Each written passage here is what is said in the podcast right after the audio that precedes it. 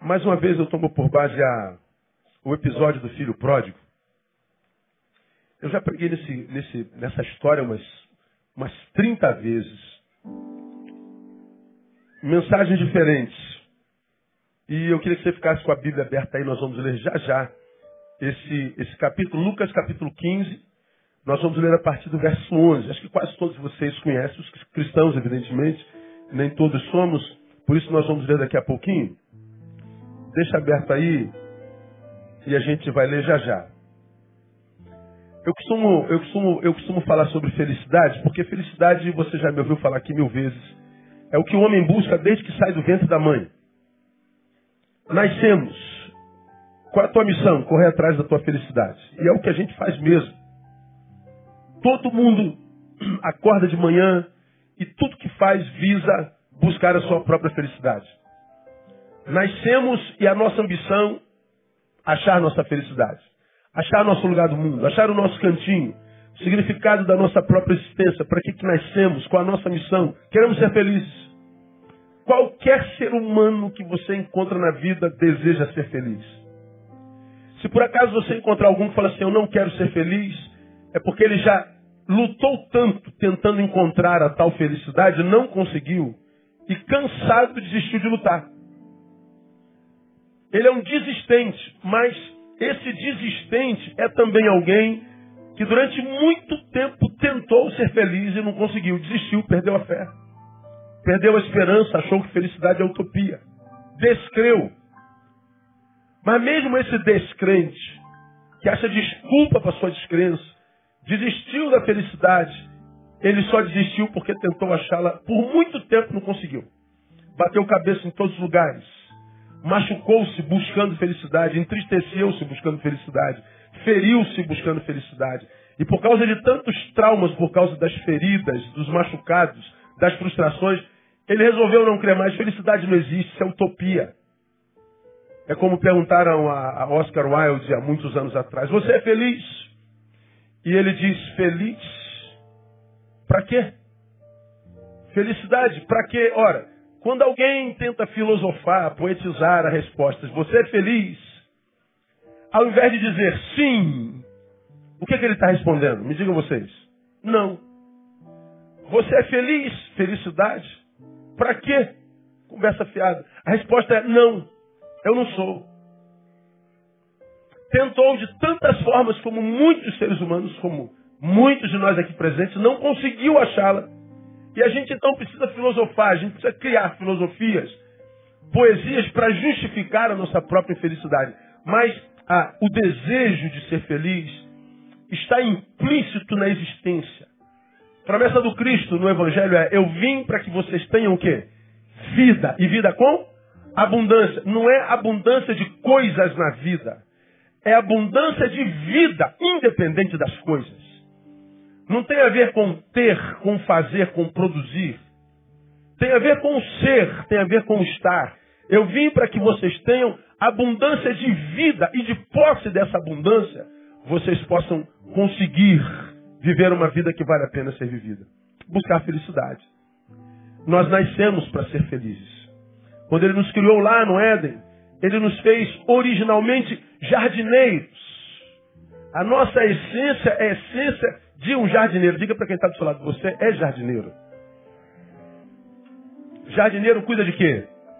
Jardins. Nós somos chamados para cuidar de rosas, de flores, sentir o cheiro da grama, pisar na terra, tomar banho de chuva. Nós somos chamados para sermos contaminados pelo cheiro das rosas. Nós somos jardineiros por essência. Nós somos chamados para a beleza, para o belo, para a felicidade para a liberdade, para a ausência de paredes e limites. O problema é que nós nos corrompemos e depois que nós fomos excluídos dos jardins, expulsos do jardim, o que sobrou foi abrolhos e encargos, foram trabalhos, dores. E a nossa tentativa de felicidade é voltar para a origem. Voltar para o nosso chamado. Nós fomos chamados para sermos felizes. Independente do que isso seja, nós fomos chamados para isso. Eu costumo definir felicidade da seguinte forma: felicidade não tem a ver com o lugar onde a gente vai, nem com o que a gente faz lá. Felicidade tem a ver com o lugar para o qual a gente volta e com quem nos espera lá. Costumo dizer que felicidade não é um caminho de ida, felicidade é um caminho de retorno. Porque tudo que eu faço posso cansar de fazer, e no lugar não há lugar aonde eu vá, se eu não tenho para voltar, que esse lugar me complete. Ninguém consegue ir infinitamente e se sentir feliz se ele não souber que um dia ele vai voltar. Tem jeito. Ah, conversava agora à tarde com alguém no WhatsApp que chegou de viagem agora. Chegou dos Estados Unidos e falou, pastor, trouxe um presente para o senhor. Falei, opa, obrigado. Lá nos Estados Unidos lembrou-se de mim, obrigado. E ele trouxe uma lembrança. Depois do culto você me dá a lembrança. Aí ele falou, tá bom. Eu falei, gostou dos Estados Unidos? Foi, eu amei. Aí passei por aqui, passei por ali, passei por lá, passei por cá, 22 dias na América. E aí, qual foi a, a melhor experiência? A hora de voltar. Quando chegou a hora de voltar. Chegou uma hora que eu não aguentava mais estar lá. Mora onde ele? Padre Miguel. Não estou debochando de Padre Miguel. Eu sou de Realengo, irmão. Sou do Jardim Novo Realengo. Sou de, eu sou do Jardim Novo Realengo, não sou de Realengo, né? Aí você vê, já falamos sobre isso aqui. O camarada está rodando na América. Passou por Nova York, Estátua da Liberdade. Conheceu o primeiro mundo. Mas chega uma hora que no primeiro mundo, ele diz assim, estou com saudade de Padre Miguel. Você fala assim, você é retardado, você está doente, cara. Não, não estou doente não. Porque Padre Miguel é o lugar para onde eu volto. É o lugar onde estão as pessoas para quem eu volto. É o lugar onde a minha âncora está fincada. Para que eu não me torne um navio à deriva na vida. Para que eu não me torne um navio desancorado Felicidade é um caminho de retorno. É um lugar de retorno. É para alguém para quem a gente volta. Nós somos criados assim. Faz parte da nossa natureza. Lá no Éden, quando os jardineiros, ele disse: Não é bom que o homem esteja só. Estou pregando sobre isso desde o início do ano. É possível que a gente viva só, mas nunca será bom. Bom é no encontro. A vida só encontra sabor no encontro. É para quem a gente volta? O homem vai, labra, cuida do jardim, replanta, é poda, mas ele tem um momento em que ele precisa voltar. Não é uma questão de escolha, é uma questão de necessidade.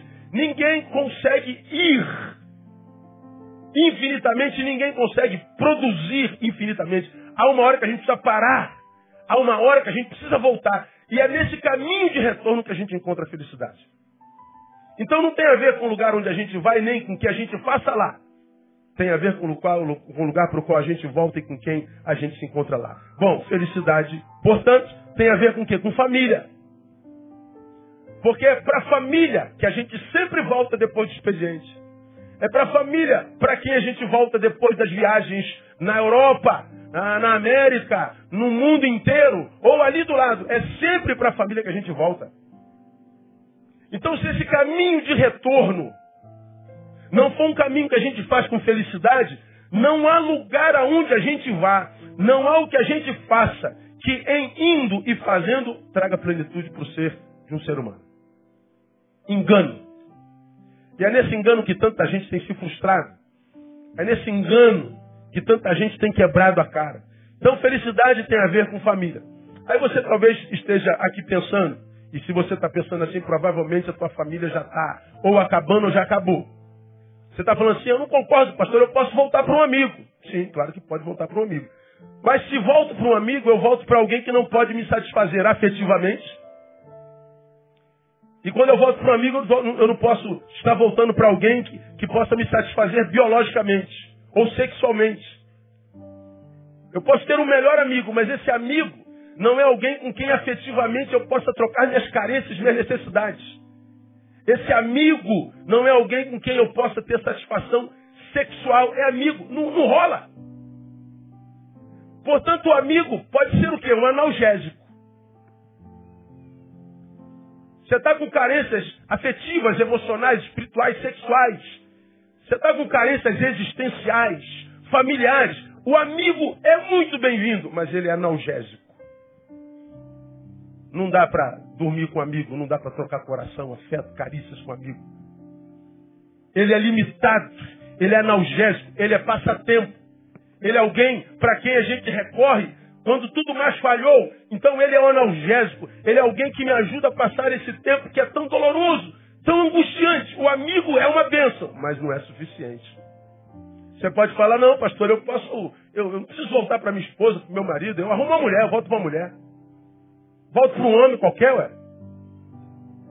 Sim, mas quando a gente volta para uma mulher apenas, eu volto para alguém que não pode me satisfazer afetivamente nem existencialmente. Ela pode me satisfazer sexualmente. Portanto, a mulher, porque é uma mulher qualquer, é alguém com quem eu não tenho relação afetiva, não conheço. Portanto, é alguém que pode me satisfazer até sexualmente, é verdade.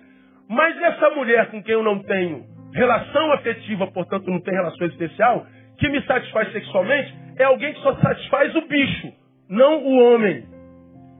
Satisfaz o bicho, não o ser humano. Satisfaz o ânima, mas não sapiens. Eu recorro a ela, eu volto a ela ou a ele com carência, porque não tenho para quem ou para onde voltar, e ela satisfaz meu, meu instinto sexual. O bicho que é em mim, mas não satisfaz a minha, a minha necessidade, nenhuma outra necessidade. O único lugar onde um homem pode encontrar satisfação é na família. Único lugar. Só na família a gente encontra alimento integral, bio, psíquico, existencial e espiritualmente falando. Só no meu eu outro, no meu amor, eu encontro satisfação afetiva, eu encontro satisfação existencial, química, espiritual. Família. Família foi ideia de Deus. Não adianta trocar de cama em cama. Não adianta trocar o parceiro da cama única. Não adianta encher o bolso de dinheiro, se chafurdar no trabalho, se tornando workaholic. Não adianta. Uma hora nós temos que parar e uma hora nós temos que voltar. E é esse retorno que faz toda a diferença na vida de um ser humano. Toda. Agora, pensem comigo. E se a família adoece? O que, que acontece? Se eu não tenho mais para onde voltar, o que, que acontece? Se o ser humano não tem mais para quem, para onde voltar, o que, que acontece? Bom, nesse ser humano, o que acontece são fomes. Fomes uma universal fome, uma, uma, uma indescritível fome. Carências, carências distintas e muitas, insatisfação crônica. Perdemos o lugar e as pessoas para as quais a gente volta. O que nasce em nós é um buraco. O que nasce em nós é um vazio cósmico que brota em nós são fomes de todas as naturezas. No homem biológico, no homem psicológico, no homem afetivo, no homem espiritual. Fomes. Fomes que não podem ser satisfeitas em lugar nenhum, em coisa alguma, em pessoa alguma. Por quê? Porque nós só podemos satisfazê-las integralmente na família. Agora, se a família adoece, o que a gente faz com as nossas fomes? Como faz? nós estamos condenados à infelicidade mesmo. Aí me perguntam quase que diariamente, pastor, o que está acontecendo com a sociedade? O que está acontecendo com os homens? As pessoas estão ficando loucas, as pessoas estão pirando. Meu Deus, olha para a sociedade. Cada dia que a gente vê o jornal é uma calamidade nova, a gente tendo, buscando experiências das mais mais loucas da vida. Ora, cada busca de experiência é busca de quê? De saciar uma fome que o ser humano nem sabe que tem. Por exemplo, hoje é muito comum entre os adolescentes, você já deve ter acompanhado isso, autoflagelo, adolescente se cortando. Muito comum hoje em muitas das famílias da pós-modernidade. Crianças que se cortam com gilete, crianças que se cortam com faca, crianças que se cortam com caneta, crianças que vão se martirizando, vão se cortando. E toda vez que aparece um caso desse na igreja, e não são poucos, pais sempre perguntam por que, que pessoas se cortam, pastor? se autoflagela. Você sabe por quê? Sobretudo uma pessoa se autoflagela, porque ela sente uma dor tão grande, tão grande, tão grande dentro em si, que ela produz outra dor para que ela possa fugir da dor que a acomete. A dor no corpo é uma fuga. Pastor, mas não é possível. Claro que é possível. Falamos sobre a realidade do suicídio há 10 anos. Tentando alertar para essa epidemia que assola a pós-modernidade. E você, que é membro da Igreja Batista Betânia, é especialista nisso. Por que, que uma pessoa se mata? Ela quer morrer? Não. Ela se mata porque quer viver e não consegue. Quando ela se mata, ela está dizendo, eu quero matar a dor, não a vida. Mas eu não consigo matar a dor. E essa dor me impede de viver. Porque eu não consigo viver, eu prefiro morrer. É dor. Quando a pessoa se mata, ela está dizendo, eu tenho fome. Estávamos nos preparando para viajar para Belo Horizonte na quinta-feira. E tarde da madrugada, meu telefone sinaliza lá um, um, um recadinho. Aí uma pessoa dizendo, pastor, é, quando uma serva de Deus se suicida, ela vai para o céu. E ele então diz, eu acredito que vai, tá, tá, eu estou me despedindo do Senhor, porque nessa noite eu estou me despedindo da terra. Eu vi pelas palavras que ela não estava blefando. De madrugada eu pego o telefone e ligo para ela, minha irmã, o que está acontecendo? E ela chorando compulsivamente, dizendo que já estava cortando o pulso. Eu ministrei a ela, dei uma palavra, e depois que eu a, a, a, a demovi da intenção, da auto-extinção, ela chorando, agradeceu, oramos juntos. Depois ela me mandou as fotos dos dois pulsos já cortados. Aí você fala assim, deve ser alguém que está passando por muito problema financeiro. Não, financeiro não é. Alguém que não tem honra na sociedade. Ah, tem. Tem. São dois são vazios, fomes, que não conseguem ser saciadas em lugar algum. E cada vez que nós tentamos saciá-la, o que a gente busca é mais cansaço. O que a gente acha é mais fome. O que a gente acha é mais frustração. Por que, que nós vivemos essa angústia coletiva? Porque nós não temos para quem voltar. E aquele para quem a gente volta é alguém que está tão doente quanto a gente. Nós adoecemos juntos. E aí não dá vontade mais de voltar. Aí você passa nesses bares de esquina, que tem mais pulga do que gente. Tá cheio de gente. E a gente passa às vezes, uma hora da manhã e fala assim, meu Deus, o que que faz esses camaradas ficarem sentados num bar com frio desse, cheio de pulga de carrapato, e não ir para casa? E você está ali, preso no trânsito, no ônibus, doido para chegar em casa, desesperado. E o cara está já livre e está sentado no bar tomando cerveja, cheio de carrapato. Por que ele não volta para casa? Porque a casa talvez esteja pior do que o bar. Porque quem tem um lugar bom para voltar, quem tem uma pessoa boa para quem voltar, volta sempre correndo. Concorda comigo? Glória a Deus. Quem tem aqui um lugar bom para voltar, diga glória a Deus. Diga assim, eu louvo a Deus pela minha família. Aleluia. E tem que louvar mesmo a Deus. Porque é ela que dá sentido à nossa existência. Aí, se a nossa família adoece, o que sobra é isso que a gente está vendo. O camarada tenta saciar a sua fome aonde? Trabalhando. Ele tenta saciar a sua fome onde? Na religião. Ele tenta saciar a sua fome em novas experiências amorosas. Ele tenta saciar a sua fome em todos os cantos. Depois de cada tentativa, mais uma frustração, mais um cansaço, mais fome, mais vazios. Aí, eu queria é, pegar a família do filho pródigo para conversar com vocês sobre, sobre, sobre é, essas fomes e por que, que a família adoece.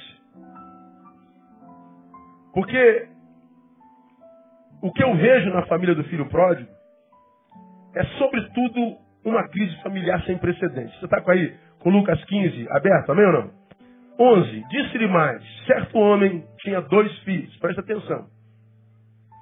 O mais moço deles disse ao pai: Pai, dá-me a parte dos meus bens, dos bens que me toca. Repartiu-lhes, pois, os seus haveres. Poucos dias depois, o filho mais moço, juntando tudo, partiu para um país distante e ali desperdiçou os seus bens vivendo dissolutamente. E havendo ele dissipado tudo, houve naquela terra uma grande fome e começou a passar necessidades. Então foi encontrar-se a um dos cidadãos daquele país, o qual o mandou para os seus campos apacentar porcos. E desejava encher o estômago com as alfarrobas que os porcos comiam. Ninguém lhe dava nada. Fome. Caindo, porém, em si, disse: Quantos empregados de meu pai têm abundância de pão? E eu aqui pereço de fome. Levantar-me-ei, irei ter com meu pai e dir-lhe-ei: Pai, pequei contra o céu diante de ti. Já não sou digno de ser chamado teu filho. Trata-me como um dos teus empregados. Levantou-se, pois, e foi para seu pai. Estando ele ainda longe, seu pai o viu, encheu-se de compaixão e, correndo, lançou-se-lhe ao pescoço e o beijou. Disse-lhe o filho: Pai, pequei contra o céu diante de ti, já não sou digno de ser chamado seu filho. Mas, pai, ah, mas o pai disse aos seus servos: Trazei depressa a melhor roupa, vestilha, ponde-lhe um anel no dedo e alparcas nos pés. Trazei-me também o bezerro, cevado, e matai-o. Comamos e regozijemos-nos, porque este meu filho estava morto e reviveu, tinha se perdido e foi achado, e começaram a regozijar-se. Mas a história não acaba aí. Ora, o seu filho mais velho estava no campo. Quando voltava, ao aproximar-se de casa, ouviu a música e as danças. E chegando um dos servos, perguntou-lhe, a um dos servos, perguntou-lhe, que era aquilo? Respondeu-lhe este, chegou teu irmão, e teu pai matou o bezerro cevado, porque o recebeu são e salvo. Mas ele se indignou e não queria entrar. Saiu então o pai e estava com ele. Ele, porém, respondeu ao pai: Eis que há tantos anos te sirvo e nunca transgredi um mandamento teu. Contudo, nunca me deste um cabrito para eu me regozijar com os meus amigos. Vindo, por este teu filho, que desperdiçou os teus bens com as meretrizes, mataste-lhe o bezerro cevado. Replicou-lhe o pai, filho, tudo sempre estás contigo, e tudo o que é meu é teu. Era justo, porém, regozijarmos e alegrarmos, porque este teu irmão estava morto e reviveu. Tinha se perdido e foi achado. Está aí. É, entre os muitos possíveis saberes que a gente poderia destacar nessa história, hoje, eu queria destacar um. Um. Que é a clara, evidente e efetiva desconexão afetiva entre os componentes dessa conturbada família. O que, é que nós vemos aqui? Uma família em crise. E o que, é que a gente destaca nessa família em crise? A total desconexão afetiva entre um membro e outro dessa família. Vou mostrar para vocês. Não há conexão afetiva. Não há uma rede que os une. Eles têm geografia comum, talvez sobrenome. Mas eles não têm ligações afetivas. É muito claro no texto. Vou mostrar para vocês. Muito claro. Essa desconexão afetiva. Por exemplo, no filho pródigo. Filho pródigo é o personagem central dessa história. Na sua postura, ele se revela um filho sem qualquer afeto pelo pai ou pelo irmão. Ele chega aos 18 anos, imagina que sabe tudo, friamente chega ao pai e diz assim: Pai, eu tenho direito à herança, ao teu dinheiro. Eu quero a minha parte porque eu vou embora. Seco desse jeito. Não tem papo, não tem diálogo. Como que diz, coroa? Queria trocar uma ideia contigo, só um pouquinho. Sou muito grato ao Senhor. Obrigado pelo que o Senhor fez, pelo seu cuidado, pelo seu carinho. Mas, pô, estou sentindo no meu coração de, de, viver a minha vida, de ter minha casinha. Não, não existe papo, não rola papo. É seco, eu quero o teu dinheiro e acabou. É aquele tipo de filho que, tomado por egoísmo, você já aprendeu, egoísmo é excesso de eu em mim. Eu estou tão centrado em mim que todos os outros eus que me circundam perdem valor. Não significam mais nada. Isso é um egoísta. Ele não reconhece valor a não ser naquilo que tem espelho. Tem espelho, mais nada. Aquele menino egoísta, cheio de si, olha para o pai e tudo que vê é um bolso. Ele olha o pai e o reduz as coisas que possuem. E ele diz, pai, como o senhor não, não, não valendo mais nada para mim, eu quero o que o senhor tem. Não me interessa mais o que o senhor é. Isso é um filho doente. Isso é um filho egoísta. Isso é um ser patológico. Isso é um ser que olha para sua família e pela qual não tem afeto nenhum, não tem apreço nenhum.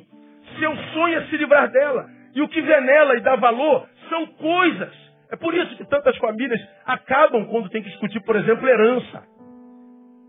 Tivemos um caso aqui na nossa igreja de divisão de herança, dois filhos. Um da igreja, outro não. O da igreja sofreu uma tentativa de assassinato. Quem foi que tentou matar? Me digam vocês. Como é que vocês sabem? O dinheiro vale mais do que a nossa relação consanguínea. Esse menino não tem afeto pelo pai. Esse menino olha para o pai e vê um bolso. Ele é um materialista patológico. O materialismo, você já aprendeu? Vem de mater, mãe. O materialista é uma coisa, filho de outra coisa. Eles não têm afetos. E uma coisa não, não, não, não tem relação afetiva com coisa alguma. O materialista tem na mãe, na coisa, sua mãe. Por isso, tudo que ele vê é coisa. Tudo que ele valoriza é coisa. Ele está morto. Ele é um defunto que caminha. Não tem mais nada batendo no peito. Esse moleque é um materialista crônico. Entre os familiares assim, embora a família tem na sua existência a única existência que lhe interessa. Nenhuma outra existência tem valor para ele. É o filho pródigo. Pai, eu quero o teu dinheiro, não me interessa. Não me interessa o que o senhor vai pensar, o que o senhor vai sentir, não me interessa. Sua existência não me diz nada. Eu quero o teu dinheiro. Esse é o filho pródigo. Sua felicidade não considera a felicidade dos demais. Porque a única existência que, que lhe interessa é a sua. Por isso não se importa se o que ele vive adoece a outros. Diga que nós não temos filhos assim nas nossas famílias hoje. Filhos que crescem e parece que com a postura demonstram que só nasceram para acabar com a família que tem. Que só nasceram para dar vergonha para os pais. Que só nasceram para infelicitar a família na qual Deus o plantou. São meninos e meninas egoístas que na busca da sua pretensa felicidade e liberdade envergonha a história de uma família honrada. Quantos filhos a gente encontra assim hoje? Sou dono do meu nariz, sou dono da minha vida, e ele vai viver a sua vida sem considerar que o seu nariz hoje coabita com outros narizes. Famílias que têm filhos assim são famílias que logo, logo se tornarão famílias para as quais não vale a pena voltar. Então, quando a gente analisa a realidade da família e por que, que a família está doente, por que, que a sociedade está doente, ela está doente primeiro porque tem filhos como filho pródigo. Então essa palavra é para você que é filho, você que ainda não é pai, você que ainda não é mãe, você que ainda está em crescimento, você faz parte importante desse núcleo familiar dentro do qual você nasceu. E a saúde dessa família depende também da sua postura. Tem, tem uma música de Renato Russo, eu não me lembro qual é, cara. É, é, você culpa seus pais por tudo. Me ajudei. Hã? São crianças como você. O que você vai ser quando você crescer? Canta comigo. Como é que dá irmã Jesus? Não, cantar, nem, nem cantar é um problema. Paz por tudo. São crianças como você. O que você vai ser quando você crescer? É, Renato Russo é um poeta. Ou seja, você culpa seu pai, seus pais por tudo. O problema é sempre o pai. O problema é minha mãe. Esses dois chatos que ficam me cerceando liberdade, que ficam me controlando. Eu já tenho 15 anos, eu já tenho 16, eu já tenho 18. Estou doido para crescer e me livrar deles. É. São assim nossos filhos. Aí eu me lembro, você vai se lembrar, compartilhei aqui alguns anos atrás, brincando, mas eu aproveitei para dar uma lição. Eu estava completando 40 anos, esse ano eu faço 50. Aí um adolescente da nossa igreja está aqui sentado, está na igreja até hoje, né? Mas adolescente está envelhecendo, o seu mané. Né? Aí ele falou assim, pô, pastor, 40 anos, está velho, hein? É, eu envelheci, você, que garantia tem que vai? Pô, pastor, pegou pesado, que, pô, que isso, cara? Pois é, envelhecer é um privilégio. Aí, a gente é moleque, a gente acha que a infelicidade da família na qual a gente está é sempre é, fonte culpada, é pai e mãe. O pai e a mãe. O problema é sempre conjugal. Não. Filhos podem ser uma desgraça numa família. Filhos podem ser um problema para a família. Quando eles são egoístas. Quando eles exigem afeto, mas não dão afeto. Quando eles requerem dos pais respeito, mas eles não respeitam os pais. Então, para você que é filho aqui, você pode escolher ser uma bênção na sua família, ou você pode escolher ser uma desgraça na sua família. Agora, o que você é na sua família é exatamente o que você terá na sua família lá na frente. Por que, que tantos homens não conseguem ter famílias abençoadas hoje? Foram filhos infelizes que infelicitaram a casa de seus pais. Então é preciso que a gente reveja a, a, realidade das nossas infelicidades familiares, porque é sempre o pai e a mãe, nem sempre. Então você, filho, tem que escolher que tipo de filho você quer ser. Que tipo de gente familiar você quer ser. Porque o filho pródigo, esse personagem central da história, era alguém que, pela sua postura, não demonstrava afeto nenhum por ninguém. Eu não quero saber se meu irmão vai ter saudade. Eu não quero saber se meu pai vai sentir dor. Eu quero viver a minha vida egoísta. Mas tem um filho mais velho. Não é só o filho pródigo.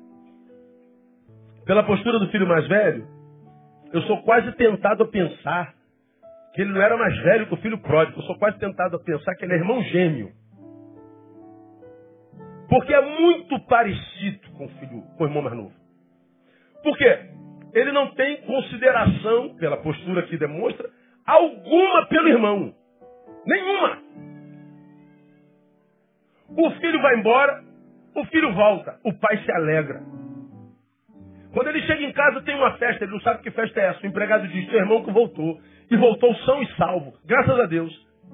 Ele se alegra? Não, ele se entristece. Quando o pai vai atrás dele e diz: Pai, eu estou muito triste. Mas peraí, filho, nós estamos em festa. Nossa família está em festa. Não, não me interessa a alegria da família. Eu estou triste. Filho mais velho está dizendo, da mesma forma como meu irmão não tem apreço por mim nem pelo Senhor, eu também não tenho apreço por ele nem pelo Senhor. Estou triste com o Senhor. Estou triste com a sua alegria. Estou triste com a sua vitória. Seu filhinho amado voltou. Estou triste. O irmão dele está ressuscitando. E ele está chorando pela morte da vaca. Mataste o bezerro cevado. Nunca mataste um cabrito para mim. Agora chega esse teu filho, não é meu irmão? Chega esse teu filho e o senhor mata o bezerro cevado, aquele que a gente estava criando para o Natal, quem sabe? O nosso bezerro mais precioso. Eu vejo esse menino quase que chorando pela morte do bezerro, mas eu não vejo dando uma palavra de alegria pela redenção do irmão. Pergunto, irmãos hoje vivem relações assim? Esse filho mais velho, ele não tem preocupação alguma com o afeto, o coração do pai. O pai está feliz. Se meu pai está feliz, eu estou feliz.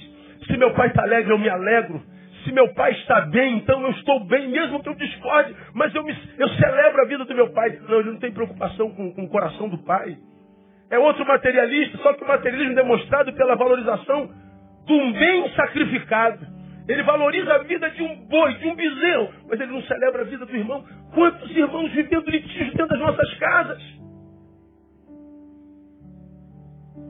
Eu separei alguns exemplos para dar, mas eu não vou dar porque tem alguns exemplos tão pesados.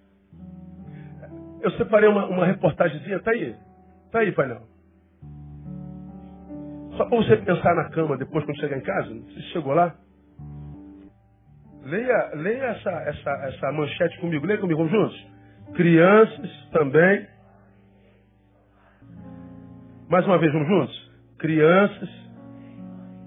Deixa eu ler um pouquinho para você. Maria tem seis anos e adora, adora se divertir.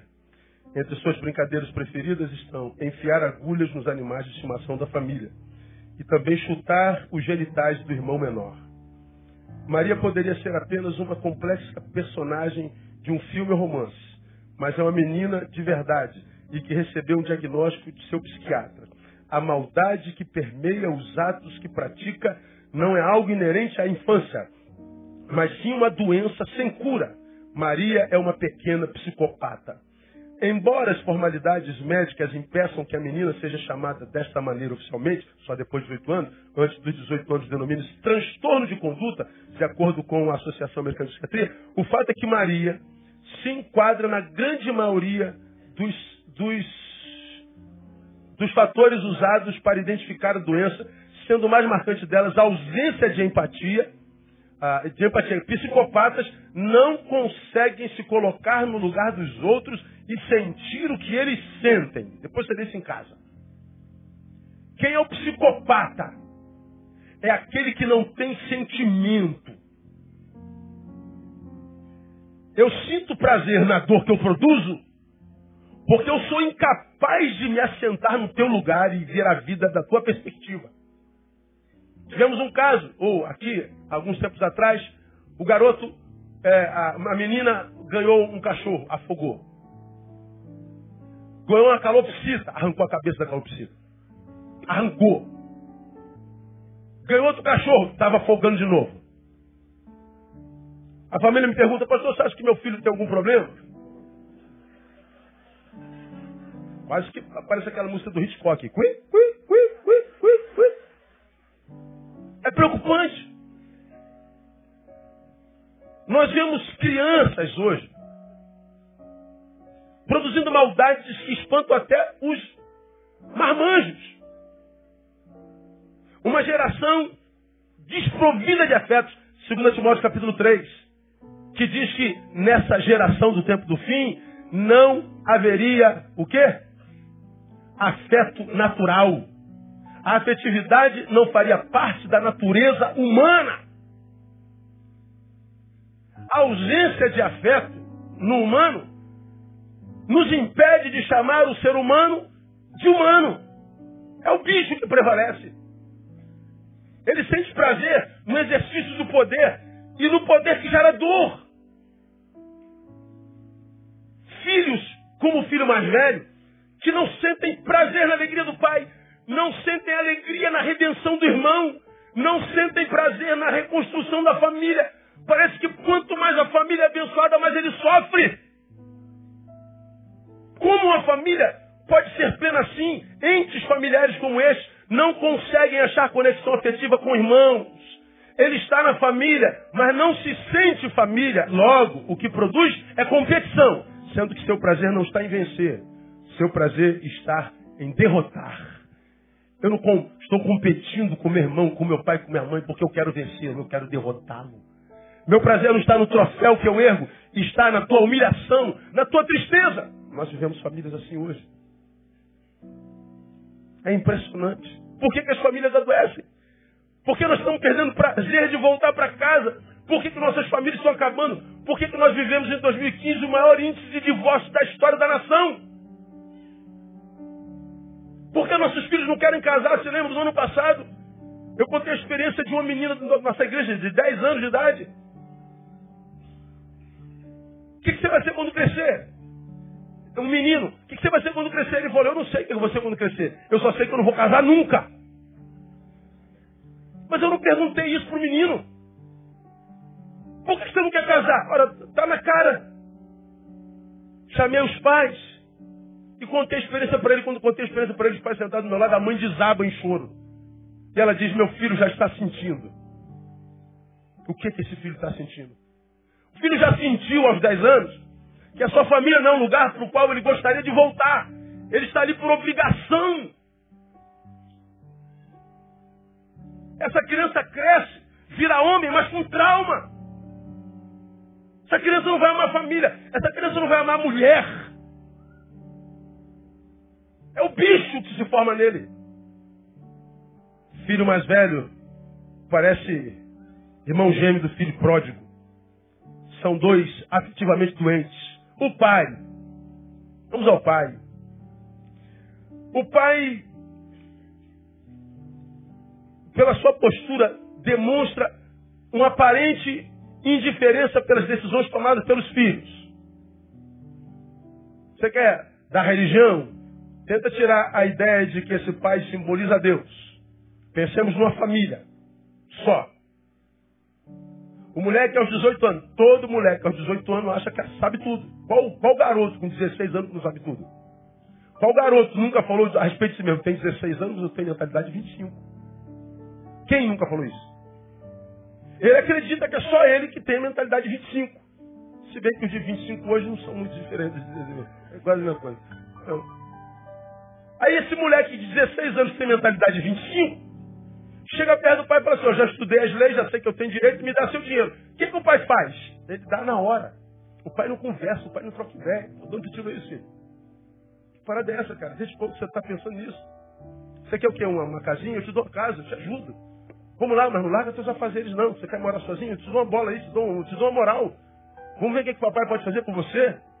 O que tem aqui em casa que você precisa tanto sair daqui tão desesperadamente? Vamos trocar uma ideia? Não. A Bíblia diz que o pai repartiu os seus haveres. O pai não trocou ideia. O pai não se interessou pelas decisões tomadas pelos seus filhos. Ele não se interessa, ele não se importa. Ele atende o moleque sem fazer consideração alguma. Agora escuta. O silêncio paterno, muitas vezes, exerce mais poder no filho do que a ação amorosa da mãe. A ausência paterna, o silêncio paterno, exerce uma influência maior no filho do que a ação amorosa da mãe. Há filhos que são profunda, profusamente amados pela mãe, mas são filhos cujos pais ignoram, tratam com indiferença. Nunca foi alvo do ódio, o pai nunca bateu, o pai nunca humilhou, o pai simplesmente nunca amou. O pai se reduziu a um provedor. Precisa de quê? De tênis? Toma. Precisa de camisa? Toma. Precisa de quê? De bicicleta? Toma. Mas junto com o tênis, com a camisa, com a bicicleta, não vai uma expressão de afeto. Não vai uma expressão de carinho. O filho se torna revoltado. Mas a mãe ama demais, mas o amor da mãe não é suficiente. As carências da ausência paterna falam mais alto. E ele se revolta. Ele começa a produzir uma identidade que nada tem a ver com ele, com a sua essência, Muitas vezes para chamar a atenção do pai. Quando o pai se manifesta é para bater, para punir. Quando o pai se manifestou em direção a mim, foi para punir, foi para machucar, foi para gerar dor, foi para corrigir. Às vezes tarde demais. Famílias onde os pais são indiferentes são famílias para as quais logo logo não vai valer a pena voltar.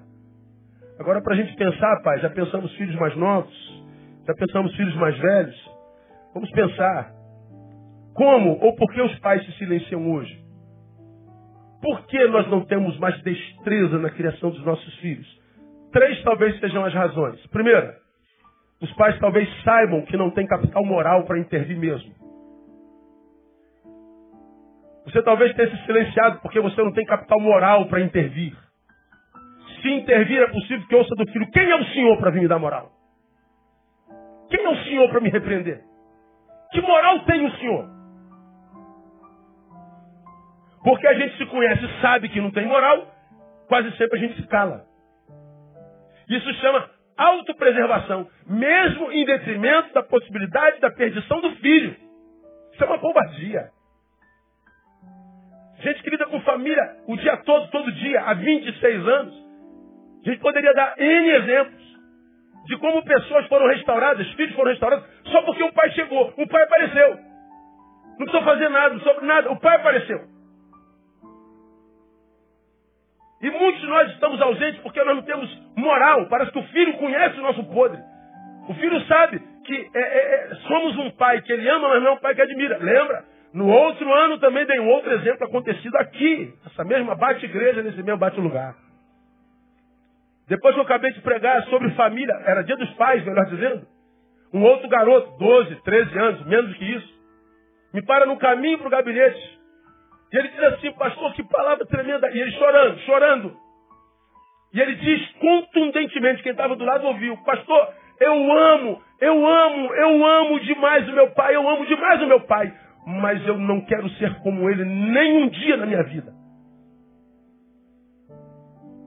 Amo, amo, amo, mas não quero ser como ele. O que, que ele está dizendo? Eu amo, mas não admiro. Eu amo, mas não tenho orgulho dele. Ele está dizendo, eu amo, mas meu pai não tem moral para me educar. Eu amo, mas não quero ser um minuto como ele. Aí a pergunta que eu faço para você que é pai hoje é, o que seu filho pensa de você? Qual é o legado que você tem deixado de seu filho? Porque se nós somos esse pai, logo, logo nós perdemos o lugar para voltar e aqueles para quem voltar nos quais nós encontramos pão para saciar nossas fontes. Só eles. Ninguém mais. Por que, que muitos pais estão ausentes, indiferentes? Segundo, egoísmo. Envolvidos demais com suas vidas a ponto de não ter tempo para outras vidas. Lembra, egoísmo é excesso de eu em mim. Tem um eu tão grande que não cabe em outros, nem da mulher, nem dos filhos, nem de ninguém. O projeto da minha vida sou eu. O fim da minha vida sou eu. Eu me basto. Não, não se basta, você está enganado. Logo, logo a vida te mostra que você não se basta. Logo, logo. Quantos homens a gente se encontra não valorizando a família e aí a perde? A mulher dá um grito de alforria, vou embora. Aí os, os frouxos estão matando as mulheres. Todo dia tem mulher morta nesse país. Os que não matam ficam espizinhando. E os que não espizinham, porque é gente de bem, sofre calado, morrendo de saudade de si. Eu era feliz e não sabia, agora não tem mais jeito. Porque a gente só valoriza quando perde. A gente só valoriza quando não tem mais. A gente só valoriza quando examina de longe. Porque de pertinho a gente não consegue discernir as riquezas que há naquele ou naquela que Pai deu para nós, para a gente chamar de outros. Egoísmo. Por que, que nós estamos silenciados, indiferentes? Terceiro, porque não se importa mesmo. Não é ausência de capital moral, não é egoísmo, é porque não se importa mesmo. A Bíblia diz que por se multiplicar a iniquidade, o que, que aconteceria? O amor de muitos esfriaria. Esfriou mesmo. Não há mais amor. É uma fonte seca, seca. Então não se importa mais. Isso inclui o amor de paz também. Então, para a gente para a gente discernir o que, que acontece com a família no Brasil, a gente precisa discernir os entes familiares. A gente precisa discernir quem compõe essa família, porque o problema da família é o ente familiar. Falamos do moleque, falamos do jovem mais, mais velho, falamos do pai, agora vamos falar da mãe. Vocês viram a mãe nessa história aí? Ouviram falar dela na história? Ela passa por aí nessa história? Sim ou não? Não. Ou seja, a mãe é invisível. A mãe inexiste na história.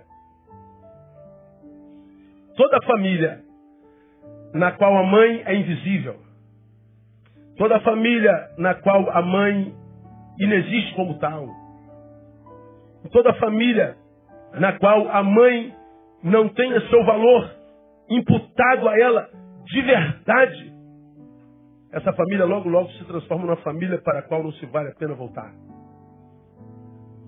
Então, toda família na qual a mãe é invisível, ou por sua ausência, como aqui no caso, ou por sua inoperância, ou por reducionismo. Porque em muitas famílias, as doentes, que têm filhos como esses, pais como esses, a mãe é reduzida a uma empregada doméstica. A mãe é reduzida a uma passadeira, a uma lavadeira. A mãe é reduzida a uma cozinheira. Isso é o reducionismo do valor da mulher. E toda família cuja mulher, que a gente chama de mãe e esposa, é reduzida a uma faxineira, a uma lavadeira, a uma passadeira. E olha que ela faz tudo isso. Mas ela não é só isso. A mulher é muito mais do que isso. Isso é um reducionismo maldito. Então, se a mulher ela inexiste como ser por causa dos homens ou dos filhos com os quais ela convive, essa família está fadada ao fracasso. É uma família que pode acabar ou é uma família que dura para sempre, mas sem mais afeto, sem mais aquilo que vale a pena com que a gente volte. É uma família como do filho pródigo. É uma família adoecida. É uma família com carências afetivas profundas. Uma mulher que é reduzida ao que faz. Aí a gente acontece, por exemplo, dia das mães, nós homens não, somos bons para dar presentes. Alguns sim, raridades entre nós, mas a maioria de nós não sabe dar presente para mulher. Aí dia das mães, o que, que eu vou dar para dia das mães? Ou, sei lá, aí tu, tu ama tanto tua mãe. Aí tu vai e compra o que para ela? Um jogo de panela. Ó mãe, comprei um, ferro de passar-roupa para a senhora, novinho. Esse aqui tem computador, fala. Né? Esse aqui atende por voz. Aí a mãe que ama demais o filho, como é que ela faz? Oh, meu filho, obrigado. Tira a mãe dessa mulher, a mulher fala assim, desgraçada. Esse ferro não é para mim, é para tu, miserável. É para passar tua roupa. Mas essa mulher incorpora a mãe de meu filho, obrigado. Quanto custou esse ferro? 300 reais. Ô, oh, meu filho é uma benção. É melhor eu levar no, no, no, na churrascaria na Barra? Leva na, na Renner. E compra sapato, calça, calcinha, é, roupa. Não, aí tu chega em casa com a máquina de lavar roupa. Ó, e tudo felizão porque comprou uma máquina de 800 reais. Você está tá comprando por ser funcional. Para aquele ser que nós a reduzimos. Então, a, a, a mulher, ela tem seu lugar. A nossa mãe é mais do que uma lavadeira, ela é mais do que uma passadeira. Ela é um ser humano que tem valor intrínseco e, como tal, precisa ser respeitada. Mulher tem limite, mulher cansa. Mulher tem vontade de chutar o balde. Ela ama você, marido, demais. Mas até de você que ama tanto, ela cansa de vez em quando. Ela precisa dar uma respirada. Aí você já está assim, quase perguntando, tu cansa de mim, mulher? Tu cansa de mim? Ela vai mentir, não, eu não, isso, essa, não cabe em mim. Amor. Mãe, mãe, a gente cansa a senhora, mãe. pergunta, filho, se você cansa sua mãe, chegar em casa, pergunta. Mãe, a gente cansa a senhora. ah, meu irmão, tem hora que você, você tira a mãe dessa mulher, essa mulher já tem vontade de matar você, moleque. É que ela encarna a mãe, a mãe não deixa, a mãe guarda, a mãe fala mais alto. Ama tudo, então o filho pode tudo. Agora que cansa, cansa, irmão. Cansa. Filho, quando nasce, pode atrapalhar o relacionamento conjugal, cara. Você tá ali, mulher que não dorme, mulher de 220 energia, de 440, o cara, mulher que não dorme.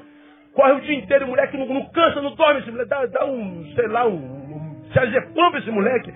Mas não pode. O moleque não para. Aí quando dá meia-noite, meia-noite e meia, o moleque dorme. Aí tu bota ele no berço. Aleluia, Jesus. Tu toma banho e vai pra cama com a tua mulher crente que vai dar ah, fazer uma oração com ela, alguma coisa assim. Aí o negócio tá esquentando, mano. Olha, é hoje. Pô, acabou, banho. Choro de criança faz um homem. Não dá para falar a palavra aqui.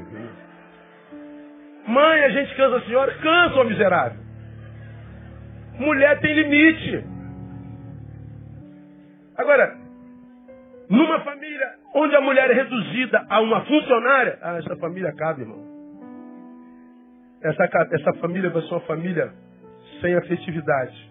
Sabe no que, que essa família se transforma?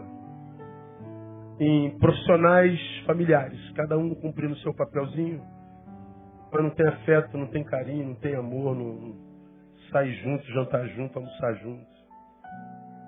Bom, eu faço a comida, você arruma o teu quarto, ele paga as contas e aquela coisa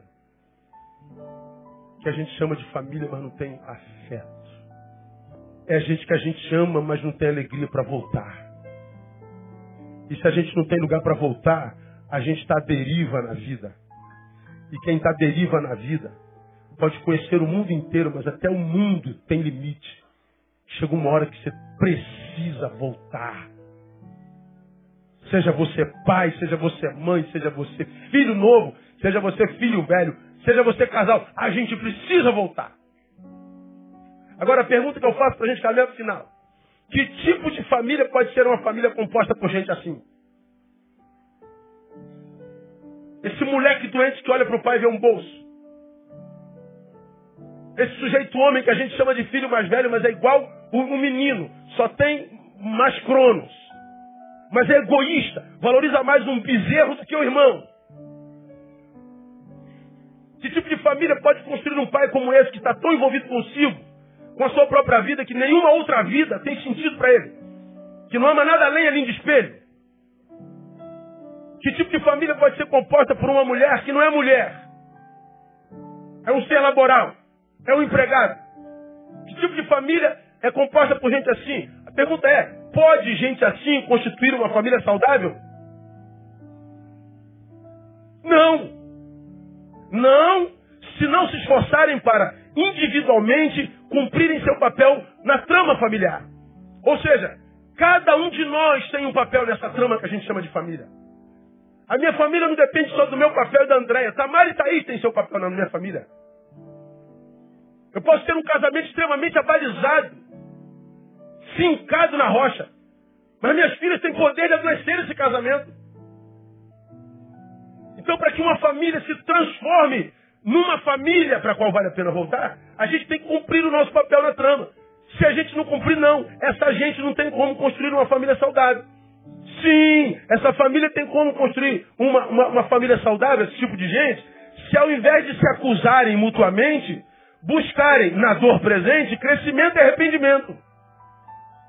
Porque se não tem essa relação afetiva, essa teia afetiva, essa família é uma família de profissionais. É performática, mas gelada. Não é composta de pessoas fontes de amor, de graça, de bondade. É uma família que não se diverte. É uma família que não sorri. É uma família que não briga. Com uma briga permeada com amor.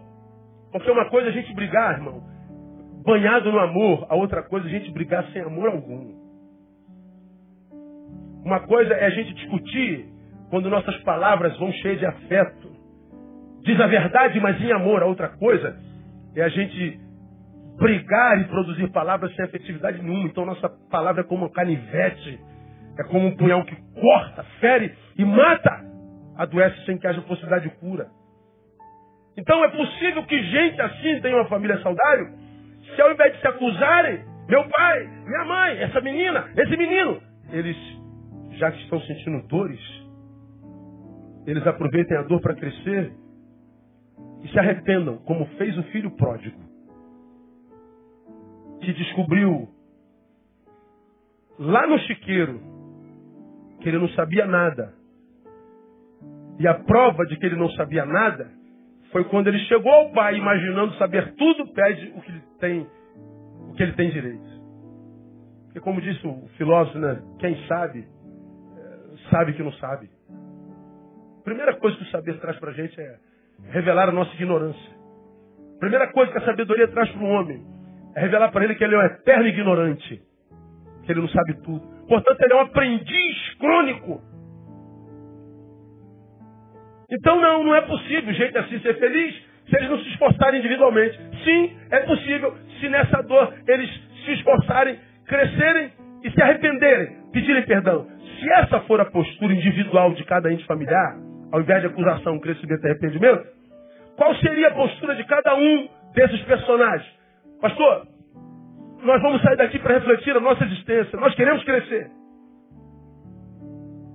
Qual seria o papel de cada um desses personagens? Simples, aqui eu termino. No filho pródigo, para você que é moleque, que acha que teu pai é bolso, que acha que a tua mãe é tua empregada, para você que, que, que parece que a tua existência só, só, só, só é existência para desestruturar a tua família, para dar desgosto para os teus pais. Você que escolheu ser isso, imaginando que isso é ser maneiro, é ser cabeça. Para você, o que qual seria a tua postura? Autoconsciência. Cai em si, ô mané. Você está desagregando tua família, você está trazendo transtorno para o casamento dos seus pais. Autoconsciência. Ou seja, sim, eu sou dono do meu nariz, mas o meu nariz coabita, coexiste com outros narizes. Meu nariz nunca será feliz se os narizes com os quais eu, eu convivo também não estiverem. Quando você crescer, deixar de ser esse molequinho que não comprou nem a sua cueca ainda, você vai chegar lá aos 30 e você vai ver que, como filho, porque você permanece filho, a maior alegria de um filho é saber que cresceu e deu orgulho para os seus pais. A maior alegria de um filho, depois que cresce, é saber que deu orgulho para seus pais. Você que está aqui velho, e foi esse filho pródigo que não aprendeu com a dor, perdeu o pai e nunca lhe deu orgulho, ah, você carrega dentro de você, ó, remorsos que reverberam na tua existência, você nem sabe que é esse remorso. Tem áreas da tua vida que estão capengas, que estão paraplégicas, na tua alma que você não sabe por que, que você está assim, remorso. Há bem pouco tempo atrás, eu contei isso aqui, alguns anos atrás. Um filho que teve um litígio com a mãe, com o pai, e não falava com o pai há 12 anos. E uma questão tão boba, meu Deus, é tão boba, mas tão boba. Mas não falava. Hoje ele é major de exército, trabalha em outro lugar, mesmo de nossa igreja. A mãe adoeceu, o pai morto, ele não foi ver o pai. A mãe adoece e a mãe está no CTI. Eu vou no CTI. Visita essa senhora. Converso com ela, oro com ela e pergunto: se a senhora pudesse fazer um pedido para a vida, o que a senhora gostaria mais na vida, irmã? Já com 80 anos de idade, quase isso. Ela falou: meu sonho era ver meu filho, pastor. Meu sonho era ver meu filho. Eu não queria morrer sem ver meu filho. Eu falei: vou tentar realizar esse sonho. Liguei para ele na mesma hora, sair do CTI. Eu liguei pro cara falando, você precisa de ver sua mãe, sua mãe. Sua mãe não vai sair desse hospital.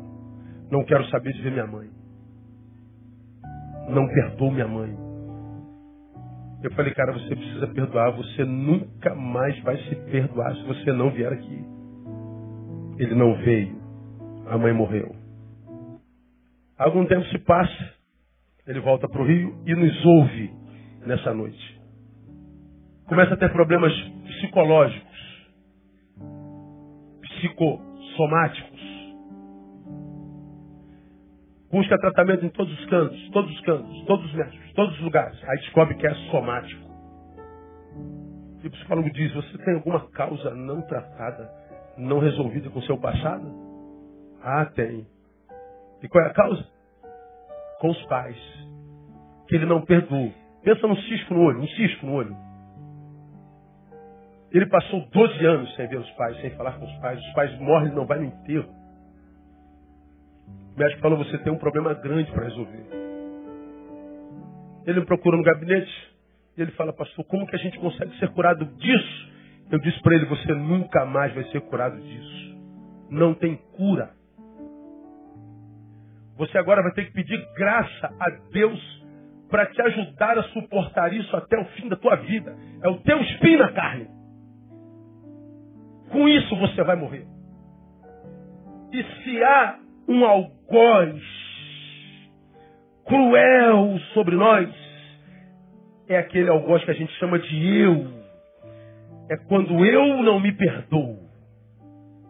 Quando é você que não me perdoa, ah, a gente passa isso de letra. Plantando bananeira, quando é ele que não te perdoa, é mole. Agora, quando é você o teu algoz, quando a culpa é, é, é auto-imposta, ai, é insuportável. O que ele faz é orar pedindo a Deus perdão, pedindo graça. E Deus já perdoou. O problema é que a gente não se perdoa. Estava na América. Fui convidado para almoçar na, numa mansão de um brasileiro que está lá há 21 anos. Rico! Entramos pela garagem da mansão dele, que deve ter uns 16 quartos. Vamos entrar pela garagem que eu quero mostrar uma coisa para o senhor. Ele sabe que eu gosto de moto. Ele me mostrou uma moto que não tem no Brasil. Fiquei encantado por aquela moto. Ele, meu Deus, Jesus amado. Deixa eu dar uma volta, igual criança, né? E eu dei uma volta, antes de entrar na casa, eu dei uma volta na moto. Um monte de carros na, na, na garagem, uma casa gigantesca. Mas ele ainda está ilegal na América. 21 anos não conseguiu o documento. O pai adoece morre, ele não foi no enterro. A mãe adoece 10 anos depois. E o vizinho disse, olha, sua mãe vai morrer, vocês precisam vir aqui. Mas ele sai da América, ele não entra mais. Não é documentado. A mãe morre, ele não foi no enterro da mãe. Eu chego na América e ele abre o coração para comigo, pastor, como é que eu faço? Eu não me perdoo. Porque quando a mãe morreu e ele não foi no enterro, o filho agarrou no colarinho dele, filho de 14 anos, e disse, eu te odeio, eu te odeio, eu te odeio, o senhor não me deixou ter vó, o senhor não me deixou ter vô, eu não conheci minha avó, meu vô, eu te odeio. O filho não perdoou o pai porque o pai nunca conseguiu trazer os avós que nunca conseguiram entrar e ele não voltou. Pastor, como é que a gente se cura disso? Não se cura. É pedir a Deus graça para sobreviver com isso. Porque amor é para hoje, amor é para agora, irmão. Amor sonegado é amor que não pode ser reutilizado. Então o tempo de viver a família é hoje. No filho pródigo é autoconsciência. Não tente, filho, construir a tua felicidade em cima da tristeza da tua família. Não pense que você vai ser feliz dando desgosto aos teus pais, cara. Você pode construir um universo novo. Mas se seus pais não tiverem orgulho de você, esse universo vai ser pouco. Ele não cabe dentro do vazio que abre dentro do teu peito. Agora, quando a gente, nossos pais morrem e a gente sabe que o nosso pai teve orgulho da gente, a gente pode morar numa choupana, a gente pode andar a pé a vida inteira, mas a gente foi um homem de bem, foi um homem honesto, um menino trabalhador, e meus pais sentiam orgulho de mim. Você está salvo. No filho pródigo, autoconsciência. Então, hoje, filho pródigo, moleque, é tempo de você chegar perto dos seus pais e dizer, pai, me perdoa. Pelo trabalho que eu lhe dei lhe dou. Me perdoa pelo egoísta que eu sou, tentando viver a minha vida e perturbando a sua. É tempo de pedir perdão. Quer mudar? Se você fosse o filho mais velho. No filho mais velho, o que a gente precisa? Quebrantamento. Se você não se sente família, está na família, mas não se sente família, a festa do meu irmão é do meu irmão, não é minha? A festa do meu pai é do meu pai não é minha? Ou seja, eu estou na família, mas não preciso dessa família. Bom, é, você precisa de quê? Você precisa de quebrantamento. Porque eu não me sinto família. Pô, teu problema pode ser só de sensações. Isso é uma sensação tua. Pode ser sim que o teu pai seja esse egoísta, pode ser sim que teu pai o amor esfriou, pode ser sim que a tua mãe seja semelhante, uma inexistente, sei lá. Mas pode ser que seja só uma sensação tua. Então é preciso que você, porque já é homem, não é mais um moleque, você se sente e se quebrante para que você não continue a se ver com esse coitadismo que te impede de, de, de, de ver o teu peito como uma fonte de amor que jorra. Quebrantamento. Trabalhe suas sensações e dialogue com seus pais. Mas é diálogo. Diálogo nós já aprendemos aqui também. Dialogar não é sentar à mesa armado para provar ao outro de que ele está errado. Isso não é diálogo. Isso é um monólogo imposto. Diálogo é o contrário. É sentar na mesa desarmado para está ser convencido pelo outro de que você está errado. Quando eu sento para dialogar, eu dou ao outro direito de me convencer que eu estou errado. Porque se eu sento convencido de que o errado é você, não há diálogo. Se eu estou convencido de que o errado é o outro, eu não ouço. E hoje ninguém ouve ninguém. Toda discussão está todo mundo imprimindo a sua verdade, ninguém ouve o outro. Cada um falando ao mesmo tempo. A gente não ouve o que o outro diz, a gente não processa mais as palavras, não há diálogo. Se não há diálogo, o que há é guerra. E a gente não sabe por que nossas famílias estão doentes. E no pai? Qual seria a postura nova do pai? Maior participação. Ouça, cara. Se permita. Reveja seu senso de valores. Se não sabe, pai, o que é valor para você, eu, eu ensino. Veja onde você gasta seu tempo e seu dinheiro você vai saber exatamente o que domina seu coração. Onde você gasta seu dinheiro? Onde você gasta seu tempo? É isso aí que domina seu coração. E se os filhos não estão aí, você vai ganhar todo o dinheiro do mundo. E o que sobra em você é um mendigo cheio da grana. um mendigo cheio da grana. A gente precisa rever nossos valores, porque o que a gente tem de maior valor na vida é a nossa família. É aqueles para quem a gente volta, são aqueles os únicos que podem saciar nossas fomes, as muitas que nós temos na vida. E para a mãe, qual seria a postura? Terminando minha palavra, a mãe, amor próprio, mãe. Lave, mãe. Mas diga para o seu filho que ele também pode fazê-lo. Não precisa mais arrumar o quarto dele. Deixa sujo. Ó, já dói na mãe, não dói? Ah, pastor, tadinho, só tem 19 anos. Tadinho, tadinho, tão pequenininho. Estávamos sentados com um casal de amigos lá em Belo Horizonte, né? Chegamos de Belo Horizonte agora. Aí a mãe fala assim, pô, estou tentando ligar para as crianças, mas aqui não tem, não tem sinal. Criança de 27 anos e 26 anos. Aí lá dentro de mim o homem disse, toma vergonha na cara, mulher. Mas não falei, só ficou lá dentro de mim. Mas para a mãe, o, o burro velho é criança para sempre. Mas quando a criança está na criança, é lindo. Mas a criança no burro velho é ridículo. E quantas mães que não se dão valor se diminuem por amor, formando no filho um delinquente. Nossos filhos precisam de limite. Deixa sujo. Porque ele é porco, mas a porcaria tem limite. Vai chegar uma hora que ele se transforma no acumulador. Já viu aquele programa? Acumuladores? Não tem jeito, o cara vai acumulando, daqui a pouco ele está rastejando na casa. Alguém vai chegar uma hora, vai que, chega uma hora que a vida dele inviabiliza. Ou seja, uma hora vai ter que limpar. Agora, enquanto você for empregada dele, enquanto você for a lavadeira dele, enquanto você ficar paparicando esse burro velho, limpando a fralda dele, você está se reduzindo. Quem ama, disciplina, quem ama, educa, quem ama, usa a vara. Quem aqui tem mais de 30 já apanhou dos pais aqui? Deixa eu ver. Quem já ganhou na, no glúteo? Ó. Quase todo mundo. Tem trauma aí por causa da, da lambada no glúteo? Quem apanhou muito aqui dos pais e das mães? Muito, apanhou muito. Ó, olha lá. Deixa eu perguntar para você, você dá glória a Deus pelo teu pai e tua mãe?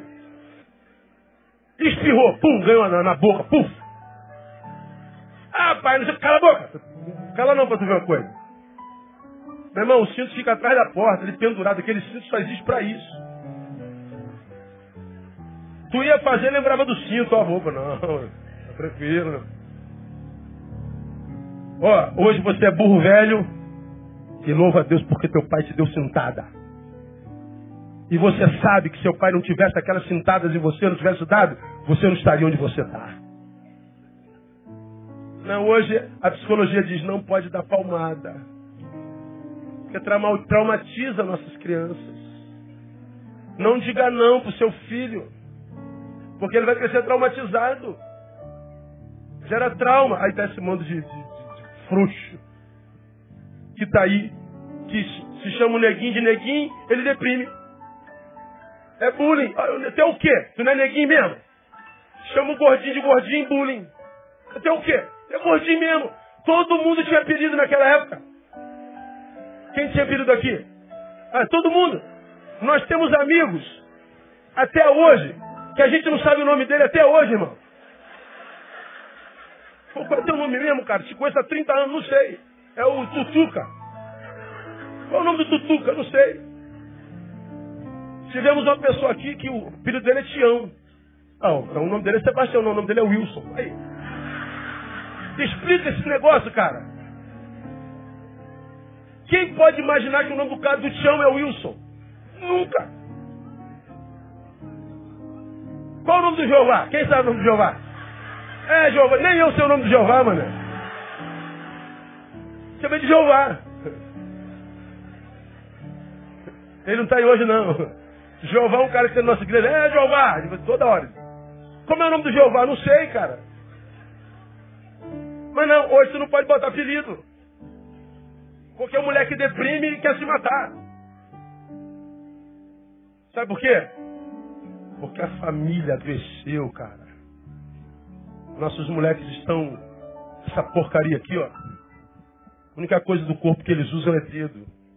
não corre mais atrás de bola, não sobe mais em árvore, não toma banho de chuva, irmão, não joga futebol na lama, não cria resistência, irmão. A velha dizia assim, deixa chorar que limpa o pulmão. Lembra disso? Deixa chorar, limpa o pulmão. Da onde que eles tiraram isso, cara? Para hoje não. Deixa meu filhinho, a gente está formando frouxos. E a vida não respeita os frouxos. Porque viver é matar um leão e um urso todo dia, irmão. A vida é para sujeito macho. Ninguém tem pena de ninguém mais não, irmão. No final estamos sozinhos no mundo, somos nós e Deus. Cada um vivendo a própria vida. E quem não entende isso vai ficar pelo caminho mesmo. Agora, se a vida é uma guerra, irmão, eu preciso cuidar do lugar para o qual eu retorno. Eu preciso lugar para cuidar daqueles nos quais eu descanso. Preciso cuidar, porque senão meu, minha vida é um navio à deriva. A deriva. E você se torna mais um nessa geração linda, mas infeliz, suicida, deprimida. Uma geração, como você já me ouviu falar aqui, não tem mais nada natural da vida, nada, não tem mais nada natural. Emagreceu, essa magreza não é natural, é remédio. Dormiu, o sono não é natural, é remédio. Acordou, está equilibradinha, esse equilíbrio é remédio, é calmante. Cabelo liso que está aí na tua frente, é, é remédio. Tá vendo esse cara musculoso na tua frente? Bomba. Essa irmã na tua frente, quando você adorou aquele glutão, é, é, é, é, como é o nome daquilo? É prótese. Não tem bunda não, aquilo é prótese. Tá vendo esse lábio escarnudo que você tá vendo aí? É botox. Tá vendo essa irmã com 60 anos, esticadinha assim, ó, plástica. Tem nada natural no ser humano hoje.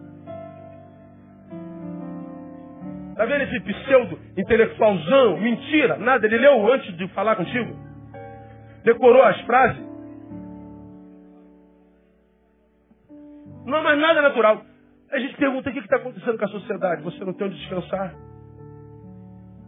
Você dorme cansado, acorda cansado, vive cansado, volta cansado, começa cansado de novo. Não tem descanso. A vida se torna um enfado. Viver cansado é ser castigado pela existência, cara. Aí tem que mentir para si mesmo. Cria um Facebook e bota se sentindo feliz. Mentira. Então cada um escolhe a vida que tem, né? Alguns se satisfazem em ser a mentira que são. E quem se satisfaz em ser a mentira que é, merece ser a mentira que é. O problema é que o pai da mentira é o diabo. Deus esquece você.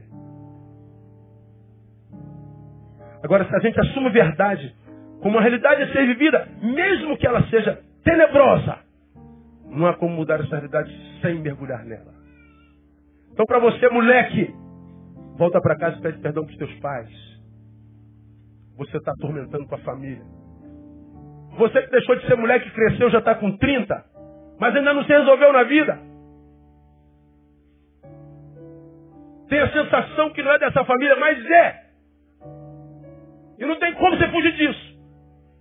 Eu posso escolher amigos, família não. Então mude a forma como você vê a tua família, que possivelmente a tua família mude também. Você que é pai, deixa de ser indiferente. Deixa de ser egoísta. Diminui esse eu que há em você, inclua outros. E você vai ver que um eu grande é muito pior do que muitos eus. Porque em muitos eus nós temos diversidade. Tem coisa mais linda na família do que a diversidade. Você tem dois filhos, um não tem nada a ver com o outro, irmão. Parece que está sendo de outro, outro ventre. É um, é um, é, mas é um, é, você fala, meu Deus do céu, como pode ser tão diferente um do outro? Mas é, irmão, essa diversidade, um aprende com outros. Um, um troca com outros. Os pais são diferentes. Aquela, aquela, aquele, aquele, aquele, aquela salada mista familiar. Nessa diversidade há crescimento e há sabor. Agora uma salada só de alface. tem que misturar, tem que botar tomate, tem que botar machixe. Existe machixe ainda? Não. Isso é do meu tempo. Outro dia eu, eu falei um, uma verdura, falei taioba. Minha mulher falou assim, de onde tu tirou taioba, nego? Taioba era quando a gente era adolescente, nem existe mais taioba. Eu não sabia se existe taioba. Existe taioba ainda? Ai, cala a boca aí, mano. Cala a boca aí, mano. É.